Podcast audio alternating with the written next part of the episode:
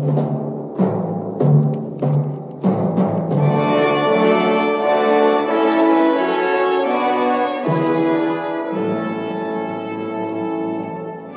lectura de este día es del Evangelio según San Marcos 1. Llegaron a Cafarnaúm y en cuanto llegó el día de reposo, Jesús fue a la sinagoga y se dedicó a enseñar. La gente se admiraba de sus enseñanzas, ya que enseñaba como corresponde a quien tiene autoridad y no como los escribas. De pronto un hombre que tenía un espíritu impuro comenzó a gritar en la sinagoga Oye Jesús de Nazaret, ¿qué tienes contra nosotros? Has venido a destruirnos. Yo sé quién eres tú, eres el santo de Dios. Pero Jesús lo reprendió y le dijo, cállate y sal de este hombre. El espíritu impuro sacudió al hombre con violencia y gritando con toda su fuerza salió de aquel hombre. Todos quedaron muy asombrados, se preguntaban unos a otros, ¿y esto qué es? ¿Acaso es una nueva enseñanza? Con toda autoridad manda e incluso a los espíritus impuros y estos le obedecen. Y muy pronto la fama de Jesús se difundió por toda la provincia de Galilea. Esta es la palabra del Señor. Jesús, efecto poderoso de su enseñanza. Jesús, palabra poderosa y convincente.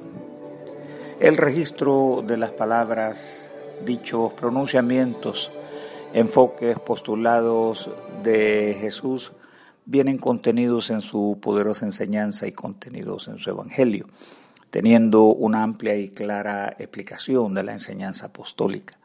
Para su época ya existía la institución comunitaria judía llamada sinagoga, cuya función fue vehículo de excelente calidad para propósitos del reino. Hizo entonces eh, un medio para divulgar su enseñanza. Cafarnaúm fue un importante centro urbano de su época. Contaba con una prestigiosa y reconocida sinagoga. El lugar fue estratégico y de tránsito, situada a las orillas del mar de Galilea, en la parte norte de Palestina. Este lugar sirvió de base desde donde Jesús realizó muchos milagros y desató un hambre por oír su palabra de la vida el profeta hace una afirmación consecuente con lo que pasa en el contexto de Jesús, diciendo, vienen días en que habrá en la tierra una gran hambre, pero no de pan ni de agua, sino hambre por oír mi palabra. El relato testimonial de Marco grafica una comunidad que rinde admiración y exalta la verdad mediante su enseñanza dictada por el Maestro. La gente hace diferencia entre esta palabra enseñada con autoridad espiritual y la endeble enseñanza de los doctores de la ley, cuyo efecto carece de convicción para construir la fe sólida en Dios, ya que su discurso se centra en lo humano, en la tradición didáctica y la intuición de los hombres. No así el pueblo reconoce en el discurso de Jesús a Logos, lleno de causa, luz, verdad, argumento que cambia la decisión de los hombres. Los escribas que al igual que muchos activistas de sectas de carácter evangélica, que en nuestro contexto se autodenominan pastores, obispos, profetas, apóstoles, ancianos, etc., son capaces de potencializar emociones, actuar como motivadores públicos, expertos manipuladores, sin fundamentación escritural carente de seriedad, ausente de cualquier brújula o iluminación del espíritu para construir espiritualidad en el pueblo. Lucen como modelos de una moralidad totalmente fingida. Los escribas eran muy parecidos, se limitaban a repetir las tradiciones y enseñanzas del pasado, pero sin causar ninguna motivación para la vida del alma. Estos carecían del sentido humano, las cargas morales impositivas eran tortura directa para el ánimo y deseo de acercarse a una comunión sincera con Dios. Sin embargo, la autoridad de Cristo es un mover hacia la vida. Sus palabras son buen fruto y garantía para el bienestar del hombre. Es importante destacar que hasta este momento no hay mención de acciones milagrosas, sino que su gran autoridad de su poderosa palabra proclamada es donde se concentra la atención. El texto dice que Jesús se dedicó a enseñar.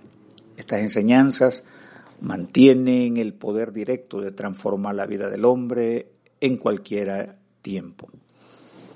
Jesús, poderosa palabra contra el espíritu del mal. La eficacia de su palabra carece de oposición real cuando la bondad o de bondad se trata. Encontrarse con el espíritu que posee al hombre para producir maldad destaca un punto de enfrentamiento entre la pureza e impureza, la iniquidad contra la justicia, la paz y la beligerancia, el encuentro entre dos antiguos adversarios que al parecer se conocían bien. La actividad del mal es intensa y persistentemente productiva en el corazón de los hombres, dice el apóstol, porque el misterio de la iniquidad ya está en acción, solo que en este momento hay quien lo detiene. Esta declaración expresa vehementemente la activa operatividad del mal con su oposición a la bondad. La postura de la palabra se impone al espíritu de violencia que sacude a los hombres hoy día a menudo el mal se disfraza en enfermedad, debilidad, lástima, propaganda malsana que sirve para desprestigiar, difamar, justificar abusos, justificar guerras. También de una prensa inicua, manipulable y usada como instrumento de engaño y mentira. Los hombres de maldad construyen sendas conspiraciones para que las comunidades aprueben sus malas obras. Jesús interpela el engaño del espíritu impuro, le rechaza como su interlocutor, se reconoce desde algún pasado en la eternidad. El mal espíritu llama la atención de todos, sus gritos intensos demandan su atención. Los débiles le escuchan admirados. Desea este espíritu condicionar a Jesús para demostrar causa de su oposición. Es el mal hablando en nombre de la voz de los hombres invadidos por el mal. Reconoce además que Jesús es el elegido del Padre y el Maestro.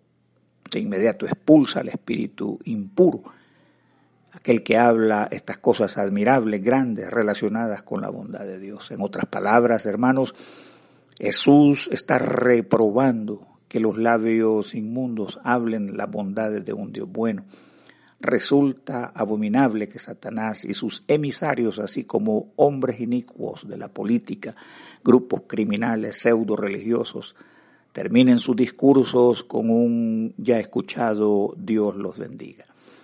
Luego que dieron órdenes para hacer daño a los hombres, instruir ataques, homicidios, secuestros, extorsiones, traficar con drogas, etcétera un ejemplo recurrente y grotesco sobre la maldad en la práctica, muy común en nuestro medio, a más no imaginar, de jefes de grupos violentos responsables de mucho mal y que ahora resulta que dirigen comunidades o iglesias cristianas locales.